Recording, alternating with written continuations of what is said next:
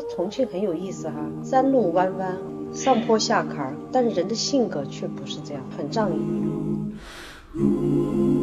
在我看来，就是心灵和耳朵是需要的。按个暂停键，这是一个很独特的自传的一个音乐记录手法。嗯可能很多人用文字哈，嗯用诗歌来记录，而我是用音乐来记录，那这是我擅长的。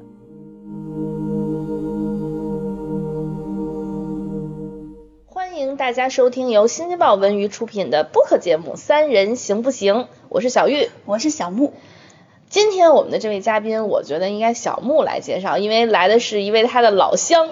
对，是我们重庆的一位歌手黄老师，我应该叫叫叫我小霞就好了，看小霞老师，我就想说黄绮珊老师，不要叫老师了，就叫小霞就好。嗯，小霞姐，您参加过这么多音乐类的节目，您觉得这次参加这次《生生不息》跟以往的音乐类节目最大的不同是什么？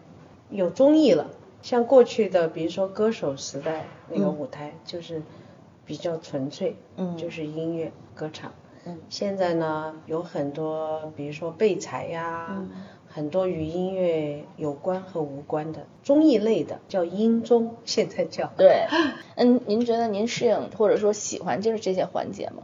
只要在不累的情况下，就是不要打瞌睡情况下，我是超喜。其实我就我是一个很搞笑的人。对，您特别有梗。您自己就是自己搞笑这件事儿，是后来进入这个行业，就尤其这几年被大家发现的，还是从小就知道自己是个幽默的人呢？小时候不哎，我小时候特别严肃，特别爱管人，呃管自己，管别人，管这 怎么都管那种。像班干部那样子啊，的吗我我以前就是班干部，怪不得。对班班干部，这而且还是不是老师啊授予的，还自己上学的第一天就到班上的时候，我就很大方，我就走到讲台，拿着那个老师的那个教鞭，我说从今儿开始我就是你们的课代表。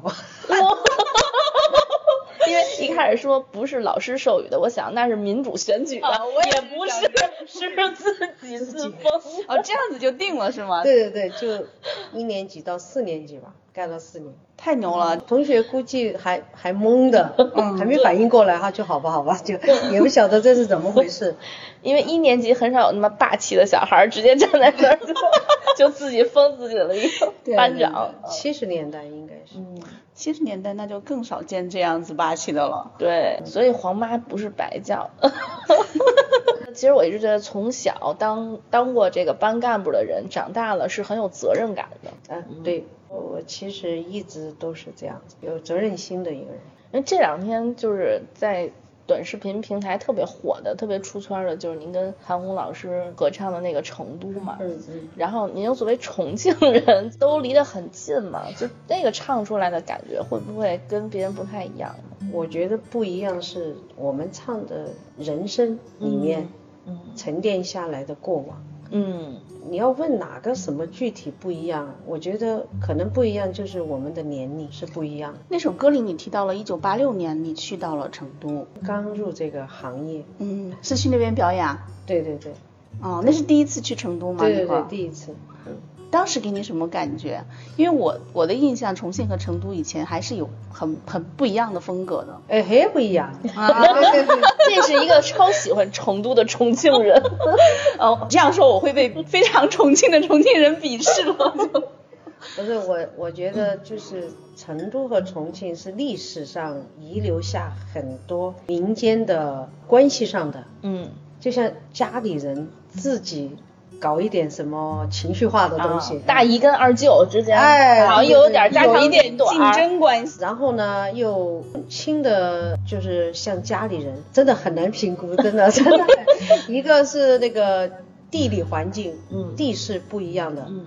重庆和成都却像北京，呃平坦的大道。嗯。啊，但成都在我的眼里挺妖娆的，嗯真的，我用妖娆来形容它。嗯重庆呢，挺汉子的哈，嗯，很汉子，很那种。很泼辣。它有一种少数民族的血液流淌着一种这样的，因为重庆本身也是有好多少数民族，什么土家族、瑶族，然后和那个湘西接壤的地方挺多的，这那块你说重庆很有意思哈，山路弯弯，上坡下坎儿，但是人的性格却不是这样，很仗义。就你到我家来借一分钱，打个比方哈，他可以给你一毛钱，哦，一角钱。嗯，一角 钱就是一毛钱一角钱的意思。我去重庆的印象是重庆的司机开车都贼猛。你会感受到头文字 D 的那种感受，尤其是在爬山的时候，比如说开去歌乐山或者根本不南山，就嗖一下，你就感觉那个车尾，你坐在车尾的时候漂移了一下，因为那个坡度又很高嘛。对，有点像坐过山车。我以前看那个电影《头文字 D》的时候，我心想秋名山算什么？刚才说回到，就是您第一次去成都是一九八六年，嗯嗯。嗯，因为现在成都我们都知道宇宙的中心嘛，就很繁华。那个时候，一九八六年的时候，成都大概是一什么样子？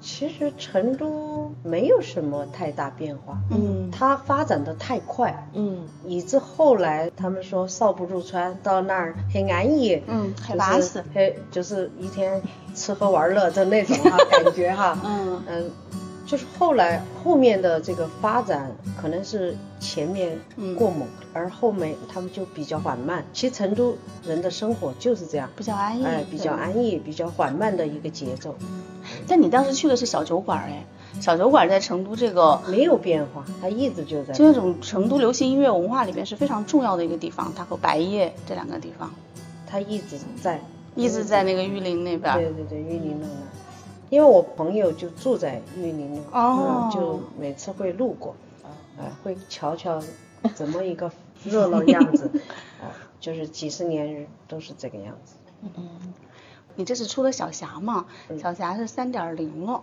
我很好奇的是，从小霞到小霞二点零到三点零，它都有三首这种吟唱出来的，但是没有具体歌词的歌。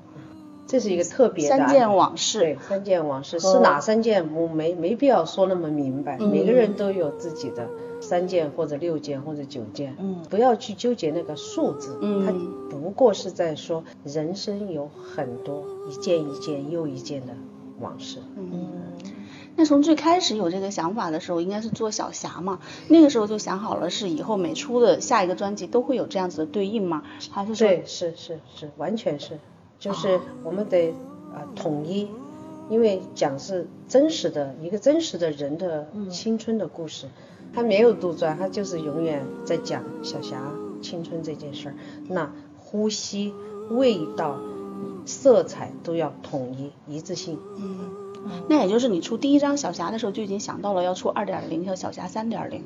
就那个时候，其实我还没有，嗯因为是自己做，我还不晓得有没有二点零、三点零。但是制作人秦志峰老师，从我跟他谈小霞开始，嗯。他就酝酿三张啊来完成你的青春这件事情。啊所以我觉得这很妙，是制作人的呃想法，三件往事，它是用一种没有歌词的没有歌词，对这种方式来演绎这这这制作人的想法，制作人的呃想法因为嗯他从听感上，他比较了解人现在这个时代都是视短视频啊，嗯一划就过去。他可能用这三件往事来分割一下，让大家休息、停顿一下心灵和耳朵，哎，然后我们再继续往下听。哦它有承上启下的，就像电影吧，嗯嗯它总不可能什么情情节它都是满满的，像人生一样有高有低，有浅有浓，它可以从每个角度来解释。在我看来，就是心灵和耳朵是需要听完几首以后，稍微的有一个停顿，嗯。按个暂停键，嗯，就是情绪激烈的以后给他一个稍微放缓冲的一个哎缓冲。然后呼，重新调整呼吸再来。啊因为我其实本来也是特别想跟大家推荐这九首吟唱的曲子，就是本来我觉得我是一个相对来说音乐的外行人，但是从我的角度，我觉得这几段吟唱特别适合黑着灯躺在床上闭着眼听，嗯就特别适合冥想，因为它不给你歌词，对，使你有了每个人心中的旋律，嗯，对成为了每个人心中的旋律。所以这相当于你这个专辑里的留白，就是让听众自己去想象的一个空间。是的，是的，我觉得这个设想非常的妙，而且贯穿了这三个专辑。对，是。而且我觉得就这种哼唱没有歌词的，也是要像刚才小霞说的，要有经历的人来唱，他能唱出那种感觉来。因为他本来就是量身定做的，嗯嗯所以这是一个很独特的自传的嗯一个音乐记录手法。嗯可能很多人用文字哈，嗯用诗歌来记录，而我是用音乐来记录，嗯那这是我擅长的。所以你在在那种创作的时候，你会跟那个制作人讲一下你哪一首？不不不不，不你不讲？不，不我从来不参与制作，哦因为我们一开始就谈好了，条件就是我绝不能够绝不能够打扰，所以一开始我跟秦老师之间的关系其实就是，啊、我尊重制作人，我相信制作人，并且我还要预备好做唱片的钱，然后他给我的功课就是你，因为我在这个年龄要唱我青春，我得好好重新调整，无论是从里到外，都得有一个崭新的回顾嗯。啊，那个气质得回去。我觉得人就是分工嘛，嗯。他做他的工作，我做我准备好该要准备的，这样子合作就是省力省劲儿，不纠结。一三年参加完歌手完了以后，不断的这个呃商演，我就那时候在想一件事儿，我觉得我的青春是值得呃记录一下。嗯。啊，还没想说与人分享这个事，嗯。我仅仅是初初的想法就是说自己的人生那么精彩，呃，还是要把它记记下来。呃，老了吗？啊，回头听一听，看一看啊，嗯啊，与自己这个打个趣儿，啊嗯与自己调侃一下，嗯就是一直在寻找谁可以做我青春这件事儿的制作人。结果这个真是天空作美，找到了。我跟秦老师并不认识，以前就是因为我参加某一个综艺，我要为自己的学员找编曲老师，啊，然后朋友就推荐他。我俩都是白羊的，白羊男、白羊女，不啰嗦，性格很直接哎很直接。当听完他编的东西，我就确定他一定是做我青春这件事儿的制作人，没有二选，一拍即合。哎，一拍即合。那挺好的，遇到这样的合作者，嗯，大家都应该挺开心的。当然不开心怎么就没有三点零了。哦，三点零这应该是最后一个小霞了。最后对，你会觉得有一种意犹未尽吗？在这里结束？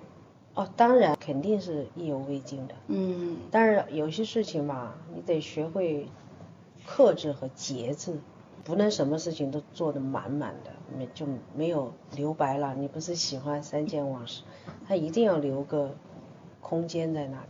嗯，那你如果后面再做专辑的话，会是哦讲什不么呢？不不不，这这后面的事儿，我现在可能是。哦，就你的习惯是不会想后面的，就是这十二月发的，嗯啊，十二月上线的，这才一月份，哪有那么太多的心思？反正怎么也得是明年做。第一个小霞是一五年的时候，一虽说一五年，但是其实一四年嗯，就开始。刚才说从一四年就开始筹备了，嗯您隔十年再看第一张小霞的时候，有 当时您说就是做的那个初衷，就是想以后回头看的时候的那个感觉。看当年的第一个小霞一点零是什么感受？现在我我觉得感受就是每一天都是组成今天的自己，嗯那种感受很难言语，你知道，说的文字太苍白了，我觉得不能把这浓烈的塞得满满的一种情感，嗯我觉得太草率。嗯。有些东西要留给空间和独白。在节目里其实也跟很多歌手有一些很精彩的合作嘛，就是哪些合作就是给您留下印象很深刻？只要合作过的，印象都深刻。嗯，那有一些比如说自己可能没有想到的这个合作出来的效果吗？我觉得可能我唯一遗憾的没有合作过是跟陈楚生，因为没有机会了。嗯。我们再往后面就是总决赛了，嗯。啊，他就没有这个赛制的这种啊配搭了。嗯。因为南哥很多年前就合作，苏亚轩，嗯。没有合作的机会。嗯。就是其实我来这个舞台，我蛮想跟年轻人合作的，年轻人就合作了汪苏泷，对，其他孙亚轩没有合作成。陈楚生呢，是我很想合作，但是没有啊机会了。看看以后能不能有一个特别的案子，可以我们俩一起分享同一首歌。嗯，我看这个这个节目开始的时候还挺尬的，当时第一期的时候大家都在那儿，嗯，有一种那种从社交的那种不熟悉到熟悉的这样的一个过程。你会在过过程中间有这种感受吗？可能节目播出来，觉得汪苏泷是比较明显的感受到了。啊，我知道你提的什么，就是小辈见到长前辈，辈哎，嗯前辈的，对，那三个显眼包是吗？是他们给他们起的。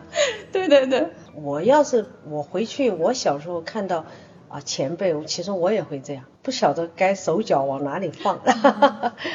大家都在夸您，就觉得您越来越漂亮了嘛。然后我看有的那个留言也在说说，嗯，说那个黄绮珊老师找对了造型师，现在越来越漂亮后，面待着呢，后面坐着。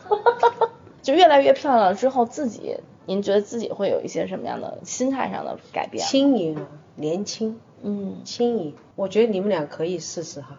哎，来跟我们教一下。对，就是，那你们能管得住嘴吗？问题是。嗯，怎么管呢？管不住嘴我就三百六十五天都是不沾重口味的，嗯，油也不很少沾，嗯，佐料很少，我火锅都没吃啊，已经快两我年了。年多没有吃火锅。我我觉得我这个人就是不决定就不决定，决定一旦决定，我肯定会做做到。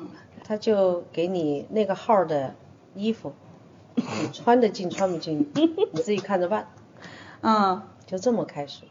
我觉得一个职业的人就要有职业的态度。嗯那我也愿意跟这个时代和现在的小朋友啊、处好，重新和时代新时代来相融。你就得学习新时代的啊、很多这个时代需要的。到这个年龄活明白是什么，没准儿小朋友的建议是好的，你不要老拿着自己的那种老前辈的 那个想法那个嗯想法来往前走。你可以保留你自己，同时你可以展开新的呃拥抱。嗯，对音乐的热爱，自始至终把成长的学习都在我的自我保持里面。嗯每天我们八十三场巡演，我都带着网球拍，演到哪儿打到哪儿。嗯 然后健身房慢慢慢慢看到自己的变化。歌手就是专业的嗓音啊或者体力啊这方面的角度来说，就是年龄的增长会对嗓音啊什么的有一些影响吗？呃，严格讲是有的，嗯但是有个别的勤劳的小蜜蜂，常常使用操练它的话，可以改变衰老这件事。我还应该没有到衰老的没有没有嗯所以不知道未来的事情，可能到六十岁才知道吧。那你算是保护自己嗓子，算是勤劳的小蜜蜂这一个类型的吗？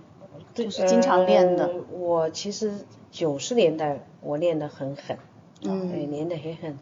然后后来就是因为九十年代的训练形成了肌肉的记忆，而使得后面有一大长段时间都是用靠肌肉记忆来来唱歌，所以不需要说每天都那么练得狠狠的。那我觉得巡演是重新建立了，你想八十三场，嗯，天，这体力，你得一场二二十首吧，八十三场你算，这么练下来唱下来，其实三点零为什么个人感觉唱的比一点零、二点零好，嗯是这八十三场换来的。就是你觉得巡演本身是一个训练的过程，也是。歌唱不要觉得把嗓子嗓子唱唱坏，那除非你方法不对。哎，确实有人会有这样的担心，说练得太狠了，会不会把嗓子练坏掉？不不不，唱歌你要懂得去训练自己，你就嗯知道怎么歌唱对自己啊、训练是朝着好的方向去。您平时喜欢听什么类型的音乐？我啥都听，嗯真的，我是一个开放的。嗯有一种音乐我不能听，就是重金属，听着可能不是自己审美的那个那个方向。嗯，您觉得当下年轻人做音乐，就是跟您那个或者跟之前的有什么区别，或者说听到他们有什么感受？现在的年轻人其实他蛮缅怀我们那个时代的音乐的，这就是可能双向奔赴吧。嗯你比如说我们像我这个年龄来到这个时代，音乐这个这个丰富了以后，嗯而使得很多资讯进来以后，使得小朋友更快更快的接触到一些资讯，他们做的音乐就是这个时代的音乐，嗯。它不再像我们过往唱的什么抒情歌呀、但是我小时候完全不是这样的。嗯。其实我小时候是唱黑人音乐的，我是唱 blues 啊，我喜欢哈，嗯。比如说 R&B 啊。九十年代原创音乐才在广州开始，嗯。刚一开始我们哪有这种土壤？没有的，就变成很私人的收藏。但几乎在正式的一种唱片的介绍，这个是这个时代才开始有了，就是一代人呈现一代人的啊社会面貌。嗯两千年生的小朋友，他说我喜欢旷世之交，就好惊讶。他还没有经历很多人生，嗯他却爱这样的作品的一个反差带给我的惊讶。现在小朋友真的刮目相看。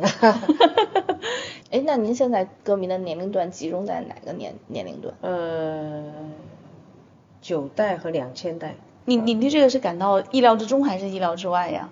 嗯，都有。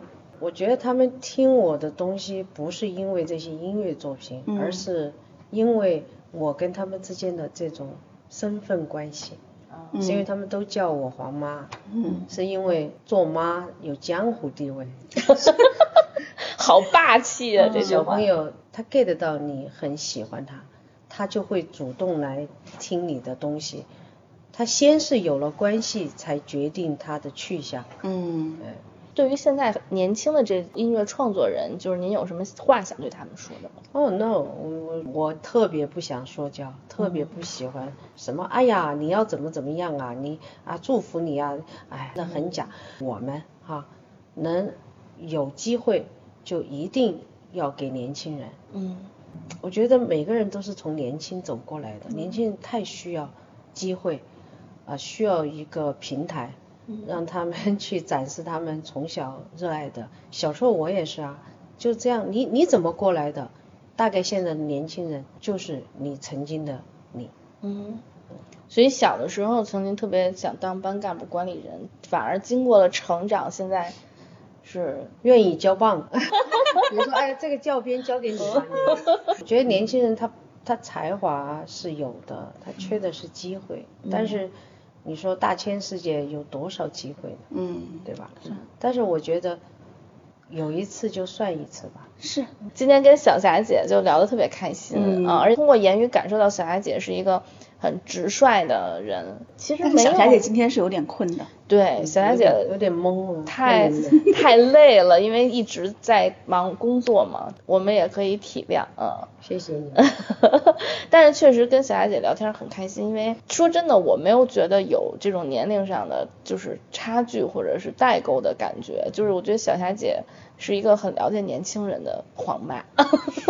我们最后再向大家安利一下，要大家去听一下小霞、小霞二点零和小霞三点零，然后其中那九段吟唱是我跟小木个人非常非常推荐的，因为听爱听音频的朋友，其实大家大家很喜欢享受那个声音带来的快乐嘛，就当你心情需要沉静的时候，其实你就可以来听这九段音乐，我觉得它可以给你带来你想要的结果。是不同的感受，因为它正因为它没有歌词，所以说你可以很沉浸的自己去体会里边的一些情绪要表达的内容，而这个情绪是每个人可能不同的人生阅历，你听到的是不一样的。哎，那我也要问一下小霞姐，你自己推荐的话会怎么推荐？是全部吗？还有你自己有特别偏爱的吗？小霞三点零这因张专辑为我你们有没有听到《旷世之交》结束以后有一段钢琴？哦，嗯那段钢琴回到了小霞的 Part One，它旋律弹的是小霞你听到的第一首 Part One 的，嗯，啊，就一个闭环了嘛。对，哦，对。我怎么有一种 怎么有一种看那种科幻小说的那种感觉最后还找到但当时确实没有听得这么仔细。现在我回去要重新的再听一遍。对你可以把小霞那张和这个钢琴曲哦。无缝自己无缝连接听一下告别哈再见。但是画上一个句号总要前行总要打逗号。嗯。哎呀所以是不是也是告别也就是开始？对。嗯。好的那我们一起跟大家说拜拜吧。嗯。拜拜拜拜拜拜，再见再见啊。